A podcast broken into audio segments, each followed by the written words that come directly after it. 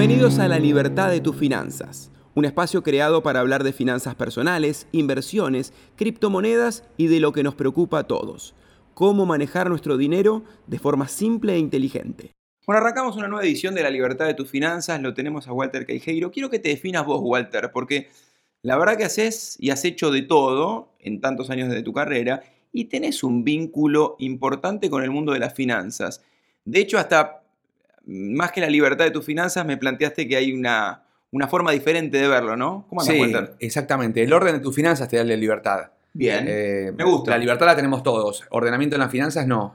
Por eso muchos somos esclavos financieros. Creo que es al revés. Habría que ordenar las finanzas para tener la libertad financiera, eh, que, no, no, se da casualmente. La libertad financiera se da por diseño. Y si me tengo que definir, yo creo que soy un emprendedor. Bien. Y el emprendedor eh, hasta incluso busqué la, definición de emprendedor, porque todos creen que hacen cosas y son emprendedores. Y en realidad los emprendedores son los que hacen cosas que no tienen el éxito garantizado y que tienen muchos errores. Con lo cual, para que un emprendedor sea emprendedor, cuando esa duda te paraliza, ya eh, pones en duda justamente tu emprendedurismo.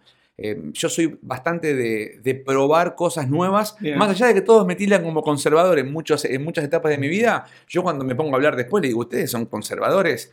Eh, los conservadores eran ustedes, yo pero por supuesto, absolutamente, sí, sí, sí, la gente es muy conservadora, sobre todo en sus finanzas. ¿Y, planteas de tener un orden en las finanzas también o, de ir probando diferentes, diferentes mundos? Te conocemos desde el mundo del periodismo, del periodismo deportivo también. Eh, te conocemos desde tu vínculo con las artes marciales. Sí. ¿No? También. Hay, hay, cierta cultura del arte, marcial, del arte marcial que se puede, o de las artes marciales en realidad, que se puede aplicar al mundo de la finanzas. Absolutamente. El orden, el método de aprendizaje, el ir de a poco, los cinturones te dan la graduación claro. que, que define tu conocimiento, tu experiencia y mirá qué bueno si todos fuésemos cinturón amarillo, cinturón verde en cualquier aspecto de nuestra vida. Si bueno, vos sos cinturón negro en taekwondo, pero la verdad que en finanzas sos cinturón blanco. O decir, bueno, este es cinturón amarillo. Y, ese orden hace que en una clase eh, haya respeto para los que ya recorrieron el camino y hay un ordenamiento en el aprendizaje cosa que no, son, no todos los deportes. Los deportes se aprenden todos iguales. Y no, no, una clase debe diferenciarse en el, aprendizaje. Bueno, el fútbol ahora lo está entendiendo en el entrenamiento por líneas o, en otras habilidades, pero las artes marciales, por eso el método del aprendizaje de artes marciales funciona desde hace siglos y hay muy poca gente que hable mal de las artes marciales. Podés tener un mal profesor, un mal, una mala experiencia, pero en general el método de todos los artes marciales no solamente sirve para aplicar en las artes marciales. De hecho, la mayoría de los expertos financieros son practicantes de artes marciales. y primero quiero saber vos, con los cinturones de la vida, en tu mundo financiero, ¿de qué color es el cinturón de Walter Queijeiro en las finanzas? Y yo creo que podría ser un cinturón verde. Verde, bien, avanzado. Eh, sigue buscando esa, libertad que le pueden dar las finanzas. Con un tiempo. Con un tiempo ya de recorrido. recorrido. Eh, y también con horas de práctica, pero me faltarían más horas de práctica para hacer un cinturón un poco más avanzado, quizás. Pasó un tiempo desde la publicación de tu libro. Sí, 2011. Son 10 años. 10 años, mucho tiempo. Mucho tiempo. Cambió el mundo de las finanzas, hay nuevas opciones de inversión, pero ¿el centro sigue siendo el mismo o la forma en la que tenés que analizar una inversión sigue siendo la misma? Sí, en realidad nuestro libro, cuando digo nuestro libro, porque soy coautor junto a Cristian Abrate, habla más de la filosofía y de las finanzas personales. Y eso, gran parte de las finanzas personales son hábitos que nosotros tenemos que incorporar. Y eso hay libros de, no sé, El hombre más rico de Babilonia de la década del 20 que lo definen muy bien y ha cambiado el mundo, sí, 100 años después casi, pero la verdad que la esencia del ser humano en muchos aspectos sigue siendo, sigue siendo la misma. Lo que cambiaron son las herramientas, ahora la tecnología. Ahí en el libro hablábamos, yo siempre soy usuario de Twitter desde el año 2009, cuando me decían, cuando en la televisión todos decían, no, no, no, yo no quiero, no, yo no tengo Twitter. Bueno, ahora todos tienen Twitter, las empresas tienen Twitter, te presentan en el, con un zócalo con un Twitter. Em, se ha abierto, bueno, el tema del WhatsApp, los grupos de WhatsApp, el Telegram, YouTube, hay muchísimos tutoriales, audiolibros. Yo en, esa época, eh, yo soy muy lector y eh, escuchador sería, oyente. Muy, fanático de, los audiolibros, de audiolibres. cuando vas manejando. Cuando iba manejando. yo había convertido mi auto en un centro de capacitación. Claro. y tenía, ¿te acuerdas que se compraban en, eh, para los porta CDs? Y bueno, tenía libros de Bach, de, de Maxwell, de, Jim Rom, eran todos con CDs. Había que, bueno, y cuando apareció recién el tema del pendrive, fue todo yo creo que hay muchísimas para la escuela misma, eh, hay un montón de audiolibros, de PDFs, de material. Hoy creo que no aprende el que no quiere, porque con cualquier eh, herramienta un poco no tan sofisticada, podés conectarte al mundo. Con dedicación, con dedicación también. ¿Cómo fue tu, o cómo es tu vínculo actual, 10 años después, con lo que escribiste en, 2011?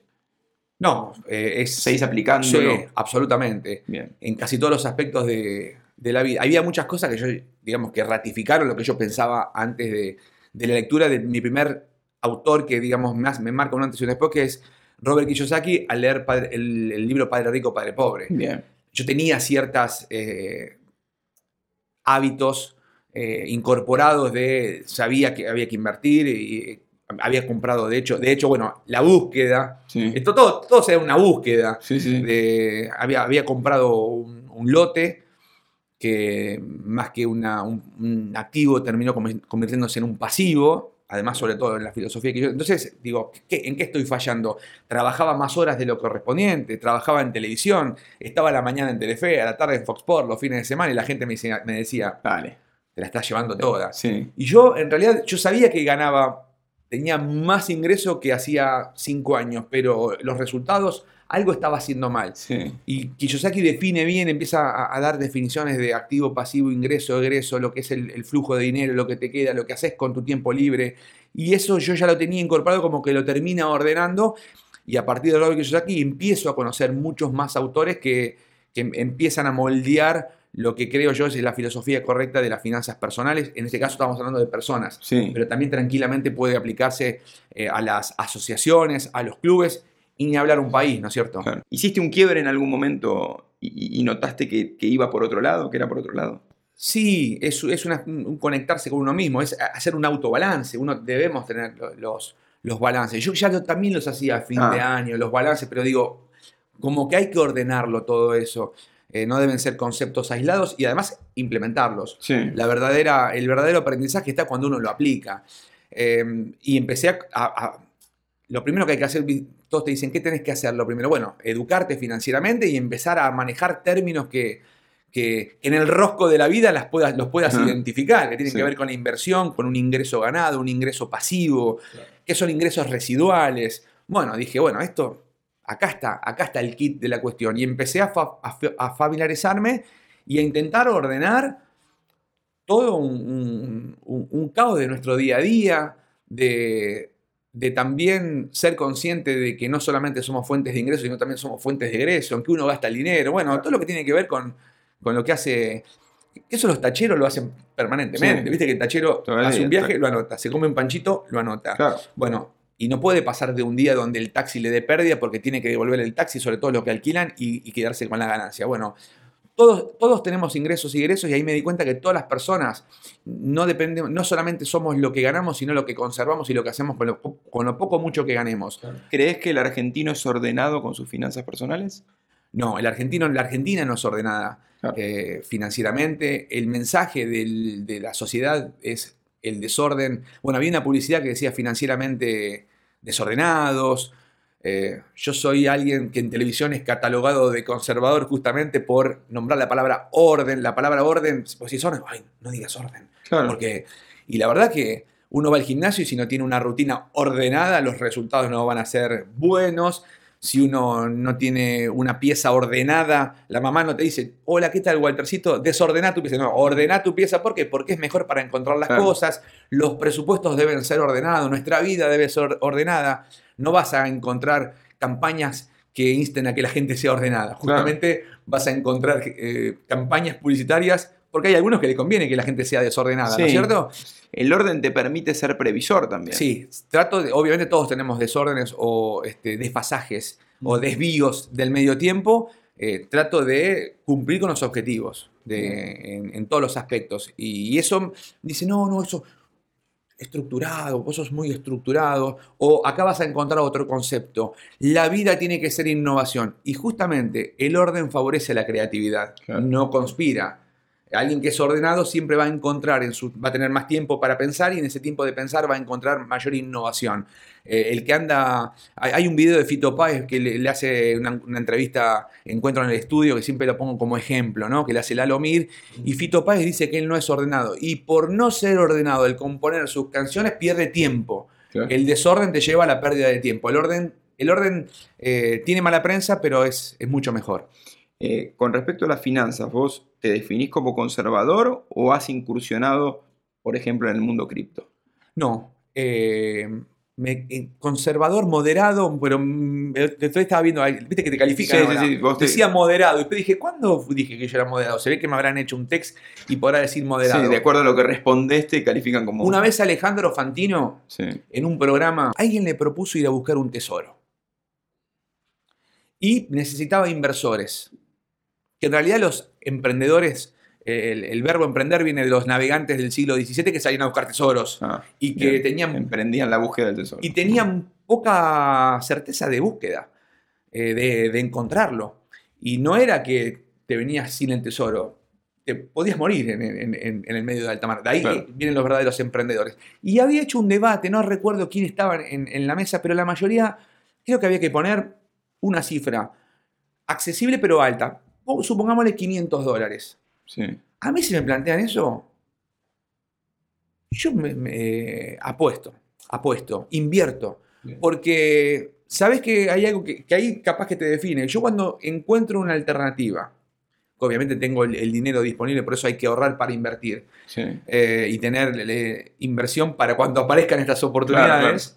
Tener, la posibilidad, Pero yo digo, a ver si esto sale. Entonces, me parece que en eso soy un poquito más osado que, el resto. Y el tema de las criptomonedas. Sí, con, el coautor del libro, ¿hiciste algo o él hacía algo del mundo sí, cripto? Primero, tanto Robert Kiyosaki como este, Christian eran. No, no, Bitcoin no. Ah, mira. estamos hablando de la aparición del Bitcoin, er, error, ¿no? Sí, sí, sí. Eh, del 2009. A partir del año 2018, Christian, cuando se va a radicar a España, empieza a averiguar del mundo cripto y obviamente me dice: Esto está muy bueno y obviamente cuando yo, alguien, me, alguien de confianza y que tiene credibilidad en lo que me está diciendo, obviamente que dije, bueno, voy a hacerlo.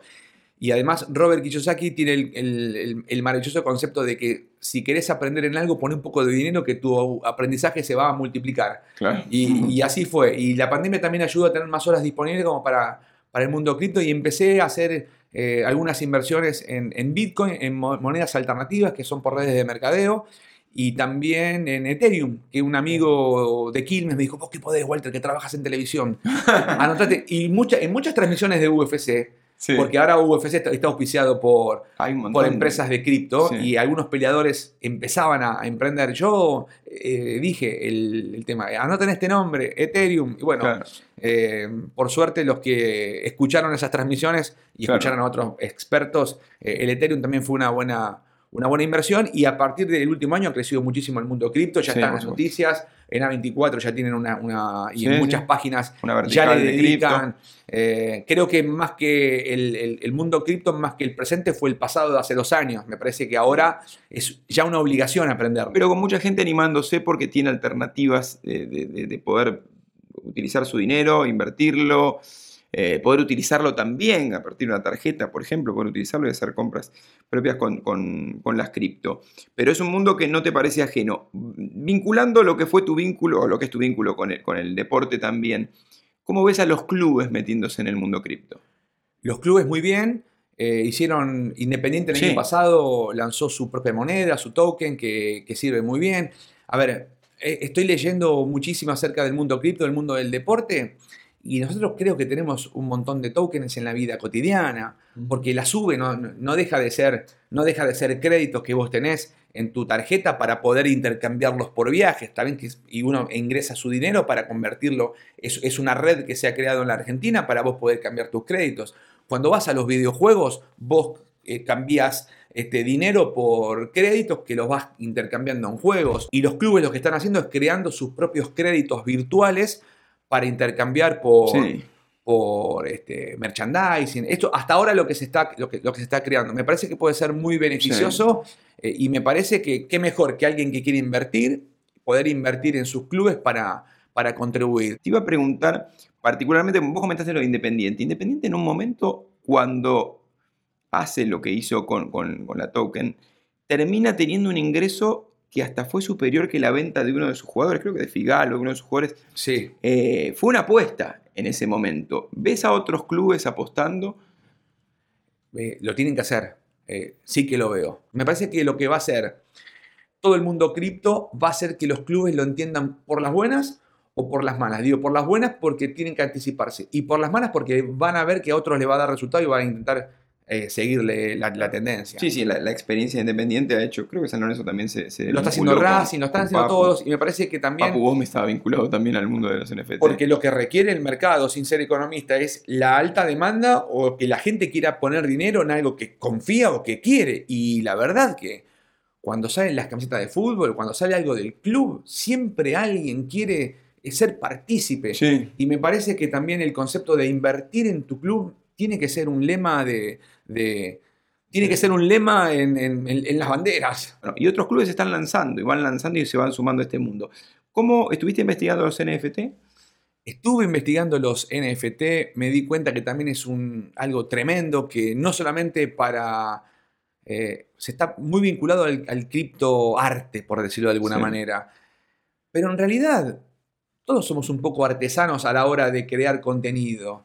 Eh, los comerciantes van a poder hacer algo. Los clubes, ni hablar, los deportistas, los comunicadores, eh, los independientes, los monotributistas, empezar a tener una fuente eh, de, generación de, contenido y de poder venderlo, me parece que también, eh, bueno, la, pandemia puso en evidencia de que el, que estaba fuera de las redes estaba un poco afuera. Porque el home office y el, comprar desde casa. también actualizó a mucha gente, Me parece que, los NFT va a hacer que desde cualquier lugar, a cualquier hora, le podamos vender no solamente nuestro, que no sea nuestra cuenta de red social, sino que sea una cuenta mundial para que cualquier persona pueda llegar a comprar. Me parece que es la magnificación de, la tecnología. Esto teniendo en cuenta que hace muy pocos meses que se, está, que se está desarrollando. Y me parece que para los deportistas y para los clubes de fútbol puede ser una excelente alternativa. Bueno, ya la selección argentina lo, empezó a hacer, la AFA, en la, en la fecha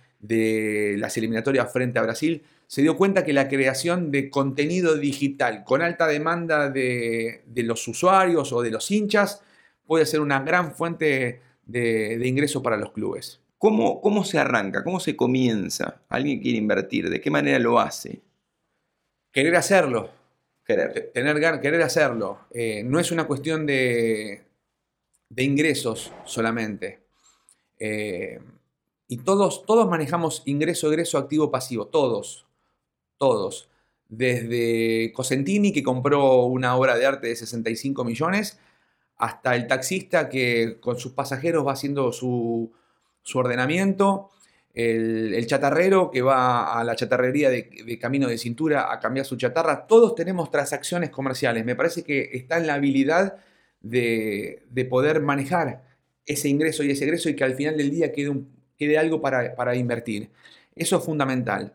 Pero el, colegio podría o tendría que dar un poco más de educación financiera, ¿no? Sí, eh, justamente escribimos con Cristian este libro en el año 2011 que se llama Aprende a ser rico. Capaz que es, el título no fue del todo correcto por el tema de quien lo escribía y la gente percibía un mensaje, este ratón que trabaja en la Tecumbre, este deportivo va a aprender eh, a ser rico. Y en realidad el, título más importante es lo de Aprende.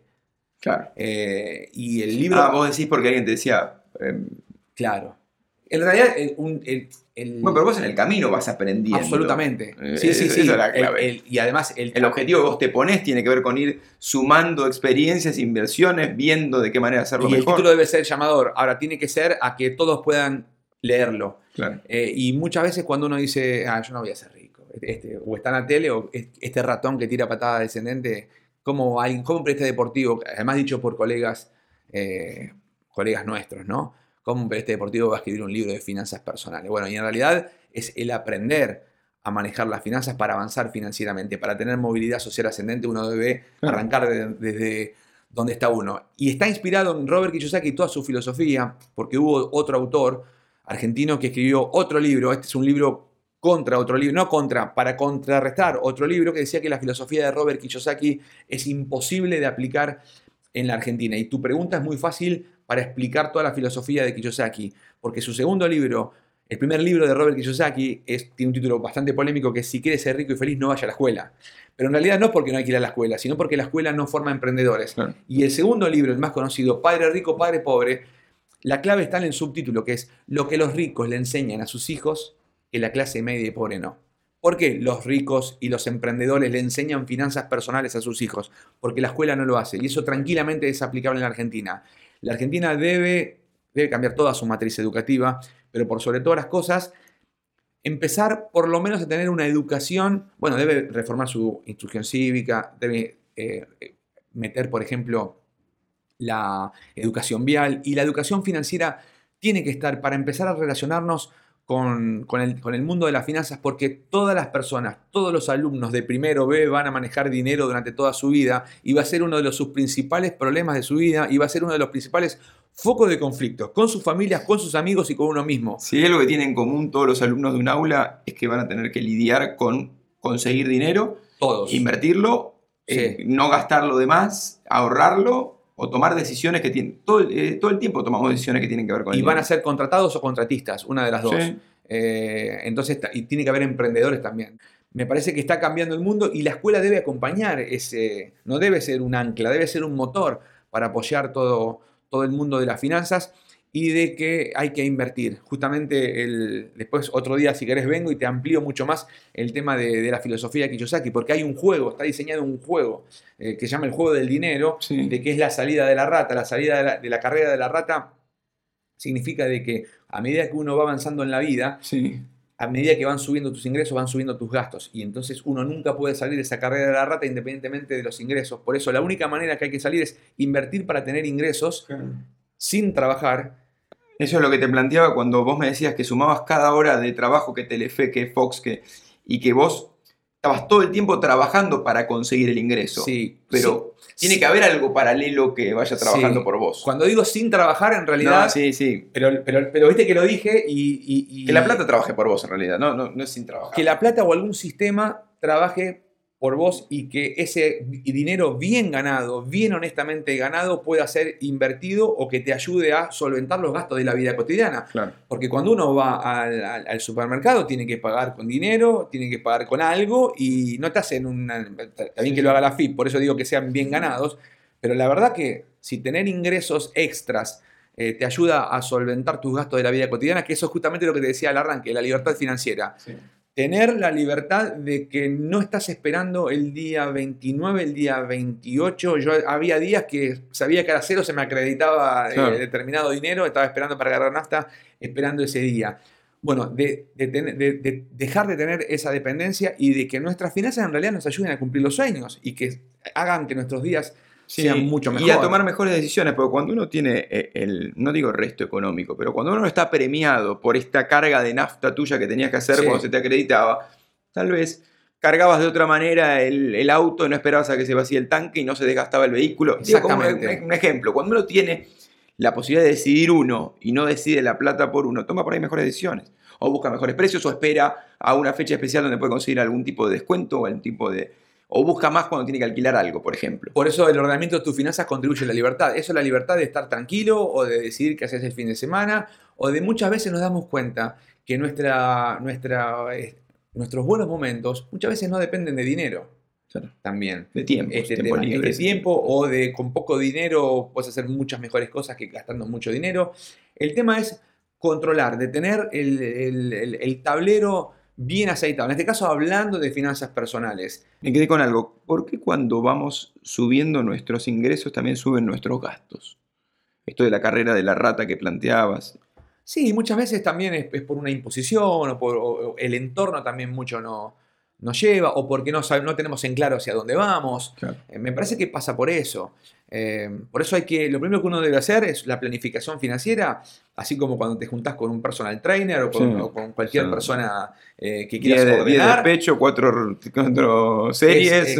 ¿Qué, querés? ¿Qué querés hacer en tu vida? ¿Qué, estás buscando? ¿Para qué? El, tema de ¿para qué quiero más dinero? es ¿para qué?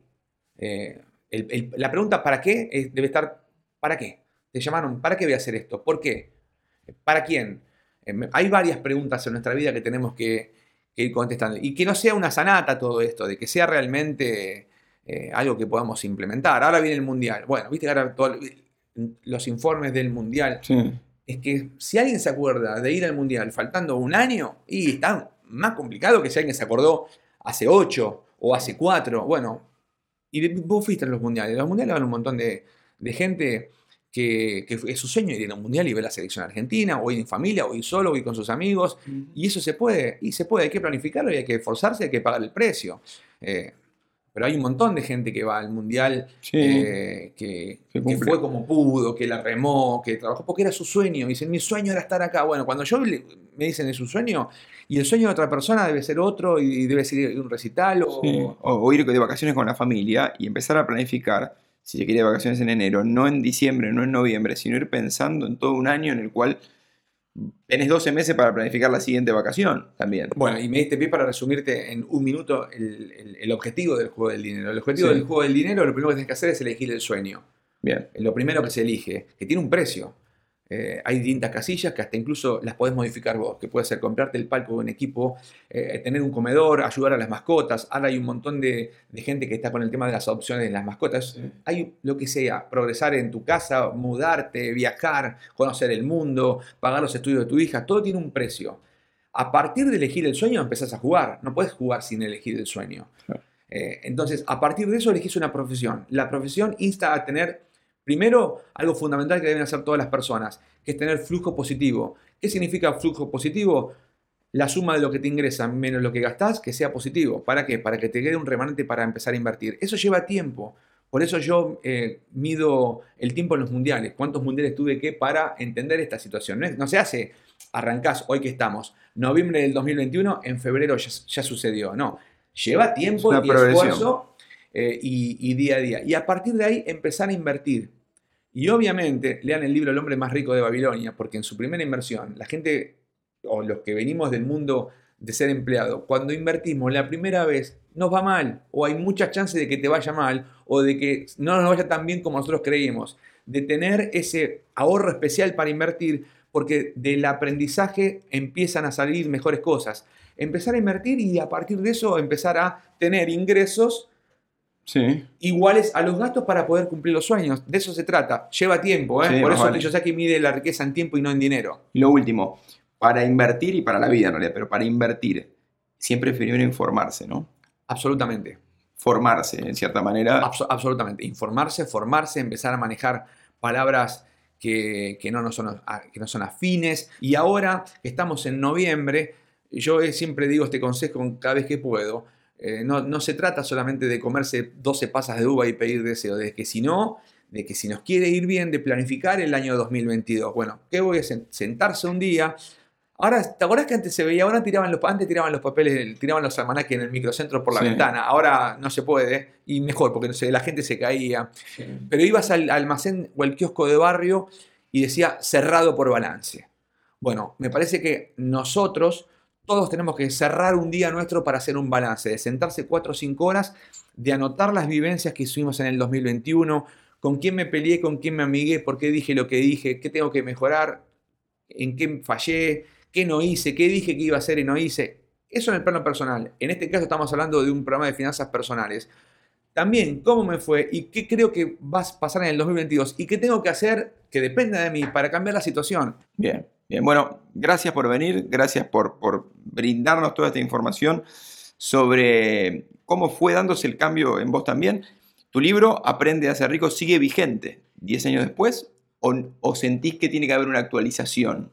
No, sigue vigente, tendría que hacer, tendría que hacer alguna actualización porque hay nuevas herramientas, estamos eh, pensando la, la, actualización, de instar a que, a que en realidad el libro trata de un experto en finanzas personales y un periodista deportivo que intercambian conocimientos para, ver de qué se tratan las finanzas personales y de entender de que la inversión es, es, algo bueno que puede hacer todo el mundo eh, que depende de cada uno y que todos tenemos distintas oportunidades, sean desde un taller mecánico en González Catán a un viñedo en Catamarca, porque después vas, vas encontrando y que hay un montón de historias de gente que estaba muy mal y por hacer buenas inversiones le fue bien. Eso es buenísimo, tienen que ser titulares. Muchísimas gracias, Walter Queijeiro, hombre periodista, periodista deportivo, hombre de las artes marciales, hombre de las finanzas. Eh, una persona que siento que cada vez que hace algo lo hace no con obsesión o, no visto del, lado malo, sino busca meterse en el tema a fondo. Así que viéndolo de esa manera, Walter nos contó sus experiencias, eh, hablamos del futuro de nuestra plata, del futuro de nuestras finanzas y también de la libertad de tus finanzas. Nos reencontramos en un próximo capítulo.